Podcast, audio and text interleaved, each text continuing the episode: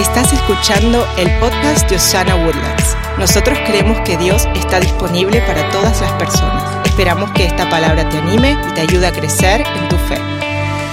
Hoy tengo un mensaje que se llama Dios lo hará. Repita eso fuerte conmigo y declárelo para su vida. Dios, dígale a alguien a la par suya, Dios lo hará contigo. Vamos, anímese. Dígale a alguien que Dios lo va a hacer con ellos. Busque al más guapo a su alrededor, dígale, contigo también. ¿Sí? Y también a un feito, a ese nadie se lo dice nunca. Dígale, Dios lo hará contigo también, feito. No, no, no, dice, le va a regañar Elena. Eh, esa es una frase que predica muy fácil, que Dios lo hará. Dios hará qué? Dios cumplirá su promesa, Dios sanará tu enfermedad, Dios rescatará a tus hijos, Dios salvará tu matrimonio, Dios llenará nuestra ciudad de su presencia, Dios está disponible para hacer lo que solo Él puede hacer y eso es lo sobrenatural en tu vida y en mi vida y Dios lo... porque Él cumple sus promesas. Y así que el corazón del mensaje de hoy es recordarte. Hoy más que nada es un gran recordatorio que cuando somos fieles a los procesos de Dios, podemos confiar que Él cumplirá su propósito en nosotros. Podemos estar seguros que Él hará todo, diga todo por favor, todo lo que Él prometió para nuestras vidas. Pero que no se nos olvide que existen procesos y principios que tenemos que cumplir para ver las promesas de Dios para cada uno de nosotros.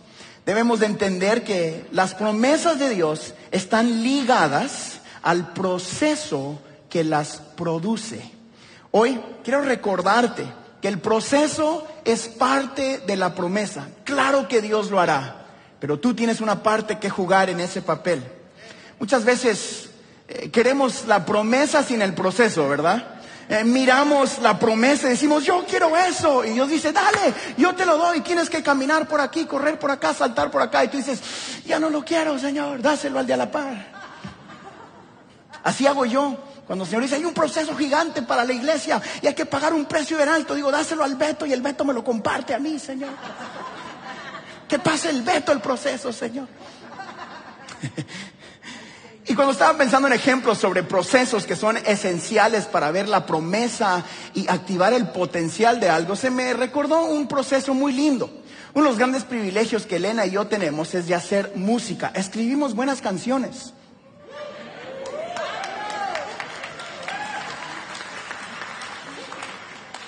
Sencillitas, pero para Cristo. Que tu presencia llene todo este lugar.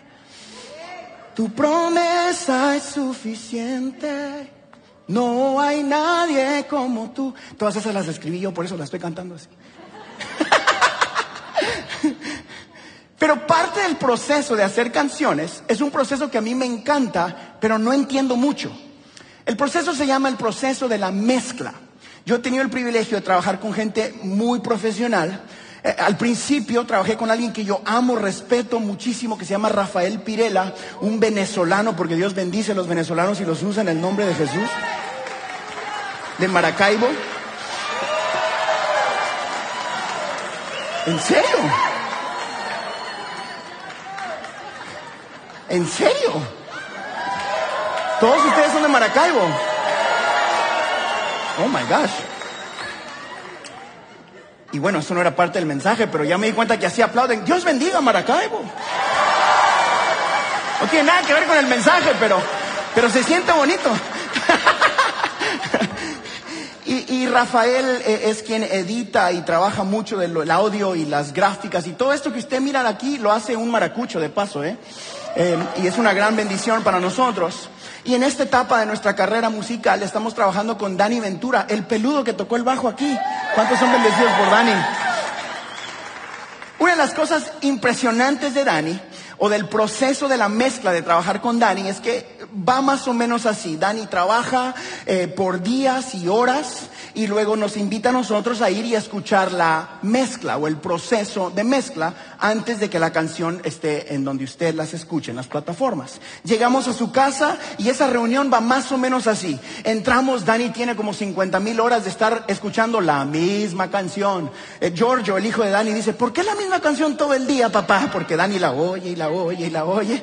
Y está en el proceso de mezcla. Y entramos a su oficina o a su estudio y Dani empieza así, se da la vuelta en la silla, está así, ¿verdad? En la bocina aquí, se da la vuelta y dice, Harold, en 300 megahertz, el filtro de la guitarra que se llama quién sabe qué, le bajé el volumen y escuché una frecuencia que toca, si escuchas aquí, arriba, abajo, en medio, etcétera, no sé qué. Yo le digo, Dani, dale play a esa cosa, yo no entiendo nada. Pasa 15 minutos para explicarme la mezcla. Dani conoce la mezcla más que conoce a Glorita.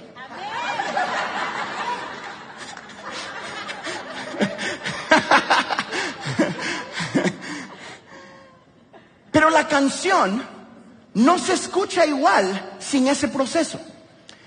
Muy sencillo. Tiene los mismos instrumentos. Somos nosotros cantando. Son los mismos músicos tiene las notas correctas, pero no ha pasado por él. No ha pasado por él. Entonces no puede alcanzar su potencial, porque sin el proceso tiene promesa, pero no puede alcanzar su potencial. ¿Alguien está conmigo? Tiene mucho potencial, pero poco proceso. Entonces no puede cumplir su propósito propósito. Hay muchos de nosotros que tenemos una gran promesa, poco propósito, poco, proceso, así que no hemos cumplido nuestro propósito. ¿Está conmigo?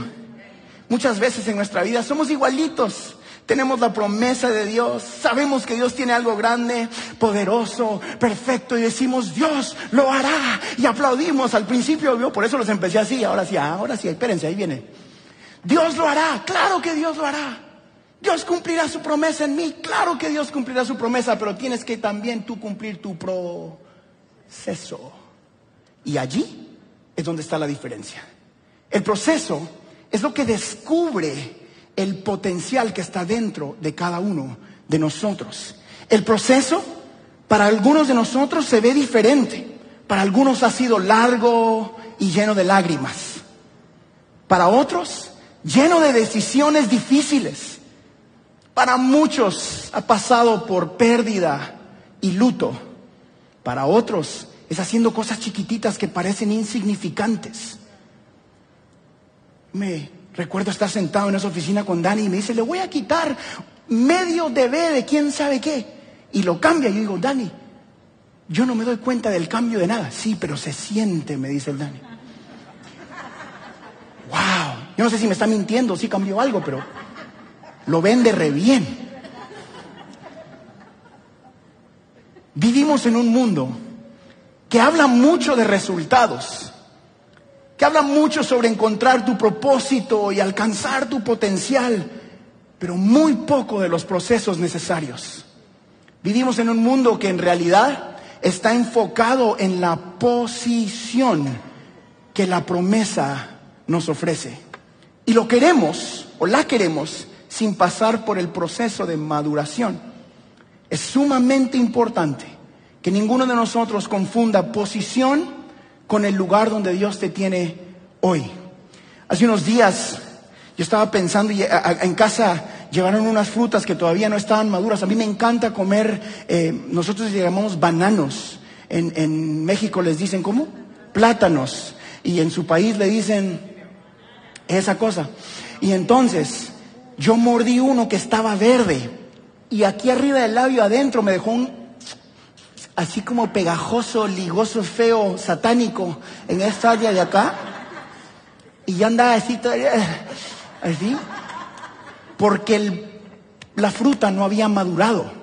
Era la misma fruta, que iba a tener el mismo sabor, pero sin proceso no alcanzaba su potencial. Hoy ¿Qué estoy haciendo con este mensaje? Te estoy recordando que Dios hará lo que dijo que iba a hacer en tu vida, pero quizás este tiempo sea tu tiempo de proceso. Mi propósito es que salgas de este lugar entendiendo de que donde estás es parte de la promesa de Dios. Que hacer eso chiquito o estar allí moviendo un poquito o estar haciendo lo mismo y lo mismo y lo mismo que parece muchas veces difícil es parte de la promesa. Tu proceso en tu matrimonio, lo que estás pasando, la dificultad de aprender a perdonar cuando no es fácil, la dificultad de ver con ojos de misericordia cuando no es fácil, la dificultad de ver a tus hijos y decir otra vez lo mismo, es parte del proceso para llegar a la promesa. La Biblia nos da un ejemplo perfecto de esto y usted quizás lo ha escuchado muchas veces. Es el ejemplo del rey David. David no buscó el puesto de rey. El propósito lo encontró a él en medio de cuidar ovejas. En medio de ser fiel en su proceso como pastor de ovejas, la promesa lo encuentra. Él estaba sirviendo y cumpliendo su proceso y allí lo encontró su propósito. La Biblia en el Salmo 78 dice, en el versículo 70 y 71, dice, Dios prefirió a David, que era su hombre de confianza, y lo quitó de cuidar ovejas para que cuidara a Israel, que es el pueblo de Dios. ¿Qué le estoy diciendo? Es que la fidelidad en el tiempo de proceso, cuando nadie miraba a David allá entre las ovejas, fue clave para que él pudiera desarrollar las herramientas y la capacidad necesaria para poder liderar al pueblo como rey y como guerrero. Imagínese usted si David no hubiese estado preparado para cuidar esas ovejas. Cuando Goliat lo enfrenta, quizás lo habría destrozado en un combate mano a mano, o con espadas, o con, o con el, eh, eh, el escudo. Pero David tenía otro tipo de herramientas que él había desarrollado en su proceso. Dígalo fuerte, pro. Claro, David era un virtuoso de la onda, con la que había derribado leones y lobos mientras cuidaba esas ovejas. Cuando nadie lo estaba mirando, el proceso lo había preparado para el gigante. Yo puedo imaginarme a David sentado ahí entre medio de las ovejas cuando nadie lo miraba Quizás no había ni un lobo al principio. Y estaba medio aburridón, porque ese día no llevó su arpa. Y agarraba la onda y una piedra y a ver si le pego a ese árbol. ¡Fum! Y le fallaba. Otra vez. ¡Fum! Y el proceso lo convierte en un experto de la onda. Cuando viene el lobo, él está listo. Y ¡pum! Mata al lobo. Ya que se había echado dos o tres lobos, dice, échenme un león para ver si puedo. Y se echa un león. Que el y cuando llegó el tiempo de su promoción y pasó a luchar, pasó de luchar sin público y peleando con animales a pelear enfrente de un ejército entero, a pelear contra un gigante. David había pasado el proceso necesario para saber cómo pelear. Porque todos le decían, David, aquí hay una, el rey le dice, aquí hay una espada, toma mi escudo y le quedaba grandotote, la Biblia dice. Y David dice, no, no, no, no, no. Y va y se acerca enfrente del gigante, toma lo que él había, lo que él sabía usar, que era su onda y unas piedras. Y el gigante le dice, ¿qué, qué soy animal? Para que vengas conmigo con piedras y una onda. Y él dice, sí, animalón, pero animal. Y usted sabe cómo termina la historia. David lo mata porque el proceso lo había preparado. Tú tampoco puedes matar el gigante en público sin aprender a usar tu onda en privado. No puedes matar gigantes sin matar lobos primero. Y no puedes matar leones sin aprender a matar lobos. Hoy, este es un simple recordatorio para que tú a servir a Dios o servir el propósito de Dios para que allí puedas encontrar tu propósito de vida, el que Dios tiene para ti. ¿Quieres descubrir el propósito? Empieza siendo fiel y virtuoso en la tarea actual.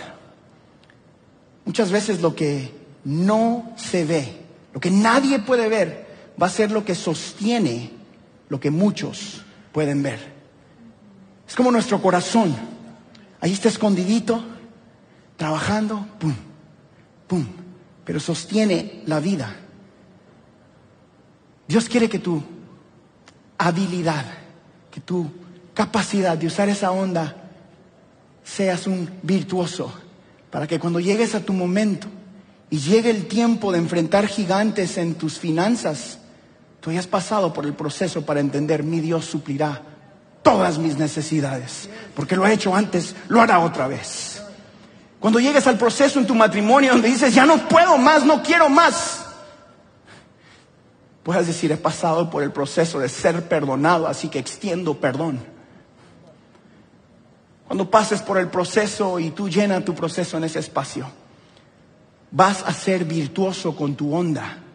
Y aunque todos digan, este loco viene con piedras y ondas y todos con espadas y escudos, tú vas a saber muy bien, yo sé lo que Dios ha hecho conmigo antes y aun que yo sea el que trae piedras y ondas, Dios me dará la cabeza del gigante.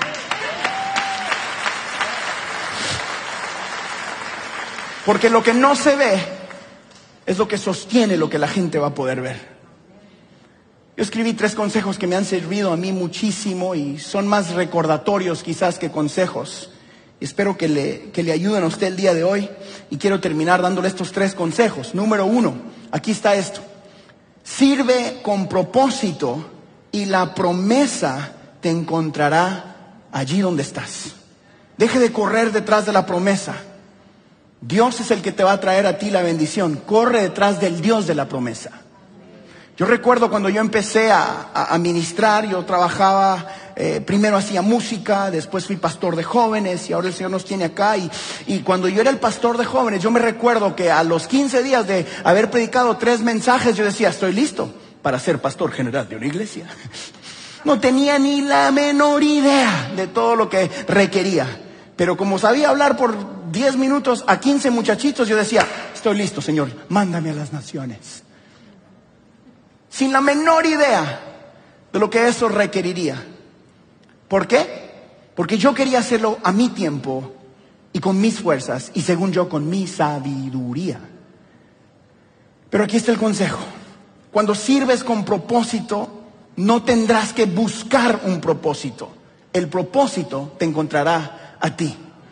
En ese tiempo yo continué siendo fiel. mi trabajo a veces era correr los cables y poner los focos y hacer todo lo necesario en la iglesia donde me tenían. Y me decían, Harold, mueva esta bocina de aquí para allá y de acá para acá. Y muchas veces viajé con, por ejemplo, mi tío a cargarle las maletas o mi suegro a cargarle las maletas y me quedaba mirándolo y cómo predican y qué leen y qué dicen y qué comen y qué mastican, qué tipo de chicle anda masticando este pastor. Y yo miraba todo. Y era mi proceso de aprendizaje.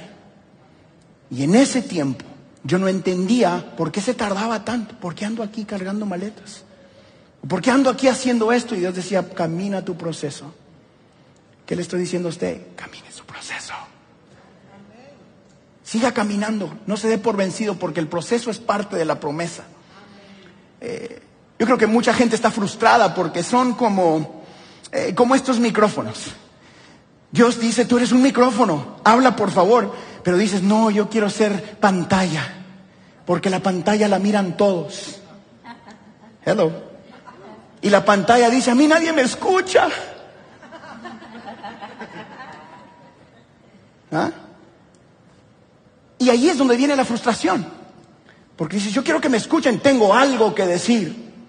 Y Dios te dice, eres pantalla, brilla, brille. No esté tan frustrado. Tranquilo. Camine su proceso porque Dios cumple lo que, lo que promete. Tú tienes un propósito. Así que no trates de hacer lo que está destinado para alguien más. Enfóquese en su llamado y en su propósito. Yo creo que la frustración y la derrota en muchos de nosotros viene cuando estamos fuera de propósito.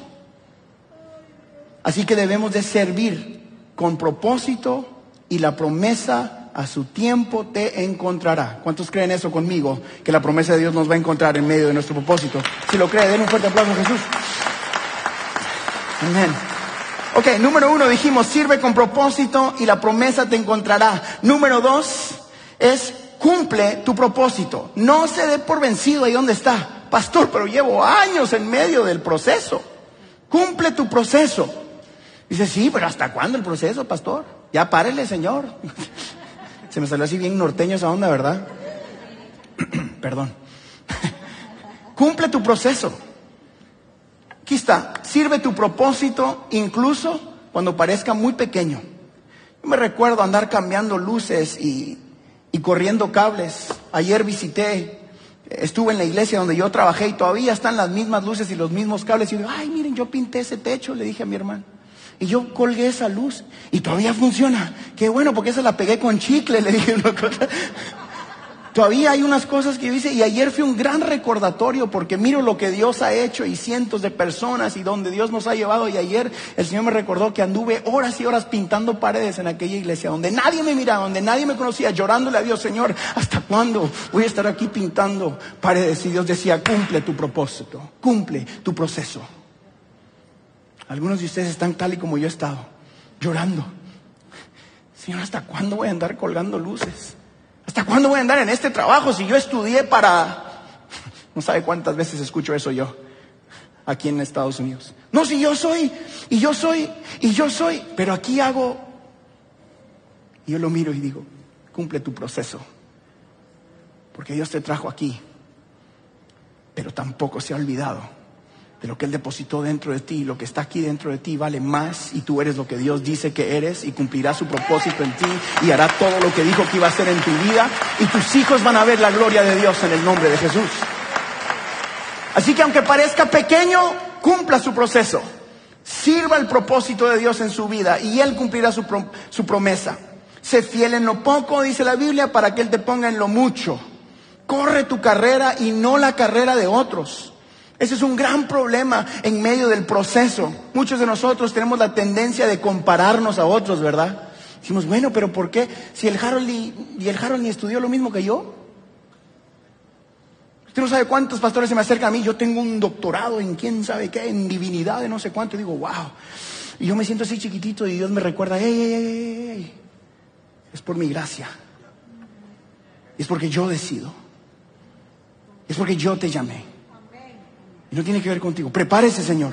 Estudie, Por eso a mí me toma el triple trabajar los mensajes que más que a otros pastores. A mí me dijo uno hace poco, no, no, yo en el ratito abro un versículo y puedo hablarte una hora. Yo digo, Padre, ¿hasta cuándo me toca a mí? Yo abro un versículo y no entiendo nada. En serio. Eso no es chiste, me cuesta. Y ayer me dijo así, no, yo tengo un doctorado y no sé qué. Y yo, ah, bueno, qué padre. Le digo yo, no, a mí me das un versículo y yo te predico una hora de un versículo. Dijo, a mí me das un versículo y salgo corriendo porque no sé qué decir. Digo, pero les cuento buenos chistes en la iglesia en el nombre de Jesús. Les digo. Se la pasan bien. Pero fue parte de mi proceso. Así que hoy quiero recordarle a algunos de ustedes que están en medio del proceso, como yo he estado muchas veces. Es de que tú no quieres una promoción que Dios no te ha dado o para la que no estés preparado. Me hizo recordar en mi tiempo de, buscar la promoción, de pastorear una iglesia o liderar o lo que Dios nos tiene haciendo ahora. Yo iba con los que en esa época eran mis líderes y les decía, estoy listo, Dios me ha enviado. Y él me decía, cállese la boca, cámbiame los focos. Y sí, ahí iba yo enojado a cambiar los focos. Pero si Dios me dijo, le decía a las dos semanas, qué bueno que me diga a mí también, me decía yo, hijos, Señor, háblale a este. Porque no quieres una promoción que Dios no te ha dado o para la que no estés preparado. No quieres un matrimonio que Dios no te dio, joven, señorita, busque la voluntad de Dios primero. Conéctese usted con Dios. Asegúrese porque después vienen los rollos. Rollos es la palabra en griego, Jesús la dijo en el capítulo 5, versículo. No quieres un matrimonio que Dios no te ha dado. Es más, no quieres un negocio que Dios no te ha dado, no quieres un trabajo que Dios no te ha dado, no quieres una plataforma que Dios no te ha dado porque te caes. No quieres nada que esté fuera de la voluntad de Dios, así que necesitas terminar tu proceso. Diga conmigo, proceso. No quieres estar fuera de la voluntad de Dios. La Biblia dice, y este versículo se usa de diferentes maneras, pero me encantó para este contexto. En Santiago capítulo 1, versículo 17, al principio de ese versículo dice, todo lo bueno y perfecto que se nos da viene de arriba, Hay muchos que tienen cosas que no están buenas ni perfectas porque las tomaron ellos mismos. Vinieron de otro lado, no llegaron de arriba.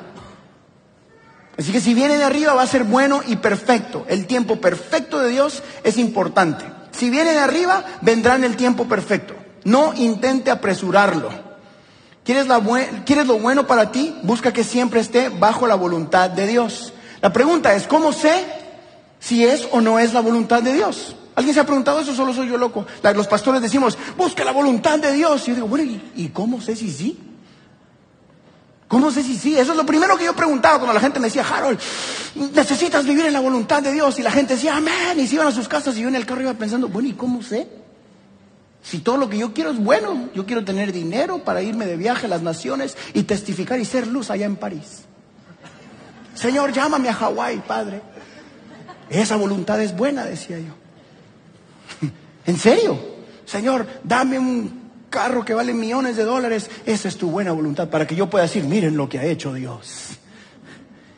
La gente decía, Dios tiene un gran propósito. Y, yo decía, yo quiero el propósito de Dios. Y me decían, busca la voluntad de Dios. Y yo decía, pero ¿cómo le hago? Yo quiero ser honesto. Quizás no tengo la respuesta para todos ustedes, pero sí tengo un principio que a mí me ha funcionado siempre. Y eso es un buen principio para saber o para encontrar la voluntad de Dios, es sirviendo a los demás e intentando ser un poquito más como Jesús en cada área de tu vida. ¿Qué significa eso? Perdone cuando es difícil. Ame al que nadie ama.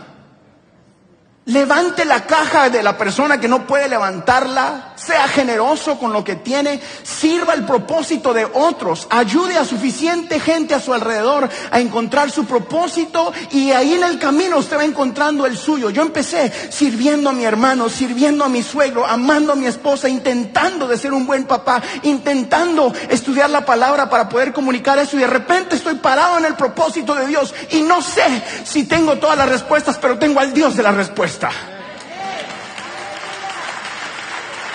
Usted puede hacer eso también. Empieza a servir a la gente.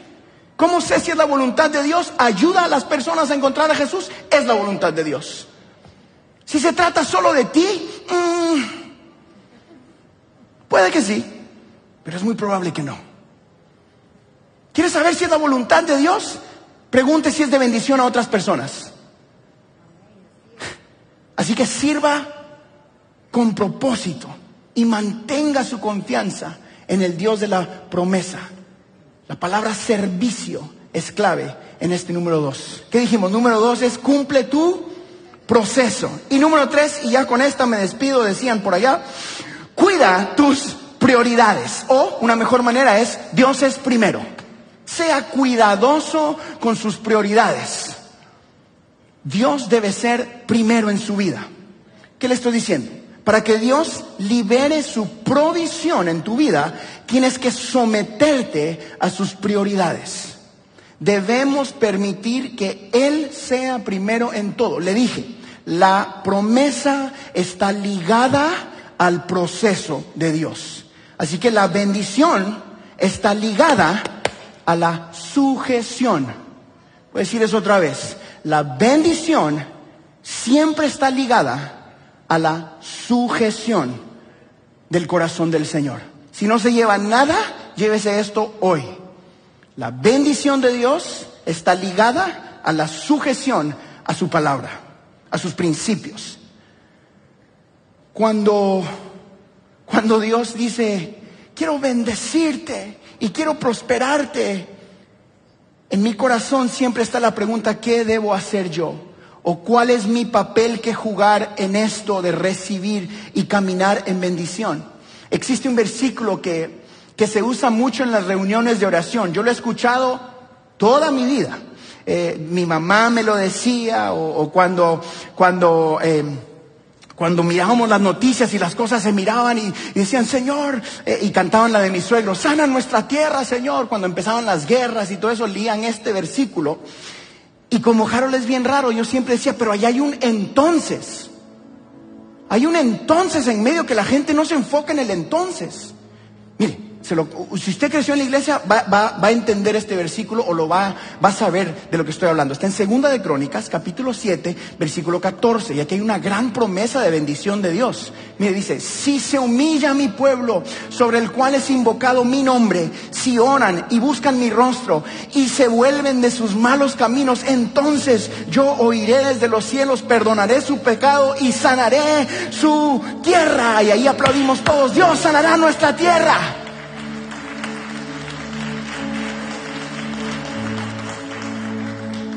Pero se dieron cuenta que hay cosas que hacer aquí. sí se humilla mi pueblo. Pausa para que piense. ¿Qué significa eso? No dice, sanaré su tierra. Y decimos, ah, no, no, no. Dice, si se humillan, sano su tierra. Si oran y buscan mi rostro y se vuelven de sus caminos malos, entonces, diga entonces, Vamos fuerte. En sanaré su tierra, perdonaré sus pecados. Ahí está la promesa de Dios. Pero que no nos enfoquemos solo en Dios sanará nuestra tierra y perdonará nuestros pecados. No, damas y caballeros, hay un entonces de Dios. Entonces, claro que Dios cumple sus promesas. Póngame el título de la prédica otra vez. Claro que Dios lo hará. Claro que Dios termina lo que empieza en nuestras vidas. Claro que sí, pero hay un entonces de Dios. Tú tienes que caminar tu proceso. Tú tienes que vivir tu, tu propósito en Cristo Jesús. Entonces, Dios lo hará. Dios sanará nuestra tierra. Sí, pero tenemos que humillarnos y orar y cambiar de la manera que vivimos. Claro que Dios bendecirá tus finanzas. ¿Cuántos quieren la bendición de Dios en sus finanzas? Yo la quiero. ¿Cuántos quieren la bendición de Dios en sus finanzas? Dígame. Hay un principio que seguir. No funciona solo diciendo, Señor, dame la lotería y entonces yo doy a la iglesia. Mangos, dice Jehová. Usted tiene un principio que cumplir y eso se llama generosidad. Aquí y afuera de aquí. Tiene que ser generoso con sus vecinos, tiene que ser generoso con sus eh, eh, eh, amigos en el trabajo. Tiene que ser generoso, generoso, generoso, generoso. Entonces, Dios te prosperará financieramente. Alguien me preguntó y me gusta decirlo porque esa pregunta me, me hizo reflexionar. Pastor, si no soy generoso y no de la iglesia, ¿puedo ser salvo? Yo creo que sí. Claro que sí. Pero mientras estés aquí, no se activa la bendición de Dios en tus finanzas. Porque el principio de Dios es bíblico. Eso no tiene nada que ver con tu salvación y todo que ver con la bendición financiera. La generosidad se activa, activa la bendición de Dios acá en la tierra. Pero Dios lo hará. Pero Dios lo hará. ¿Cuántos quieren que Dios lo haga en sus vidas? Cumpla el principio de Dios de ser generoso. La mayor bendición y la mayor promesa que usted y yo tenemos el día de hoy es la promesa de salvación.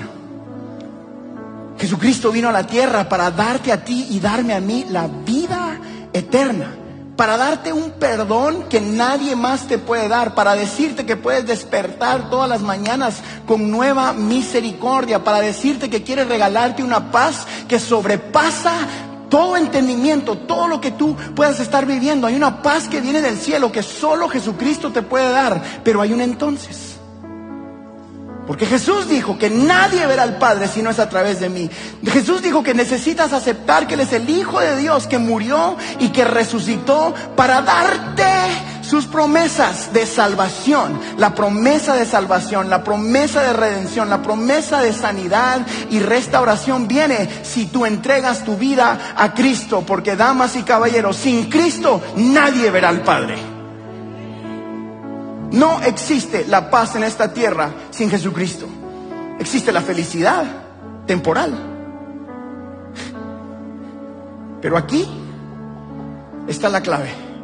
¿Quieres paz verdadera? ¿Quieres paz que va más allá de esta vida? Necesitas aceptar a Jesucristo y Dios lo hará contigo. ¿Cuántos reciben esta palabra el día de hoy? Si usted lo recibe, dele gloria a Dios, por favor.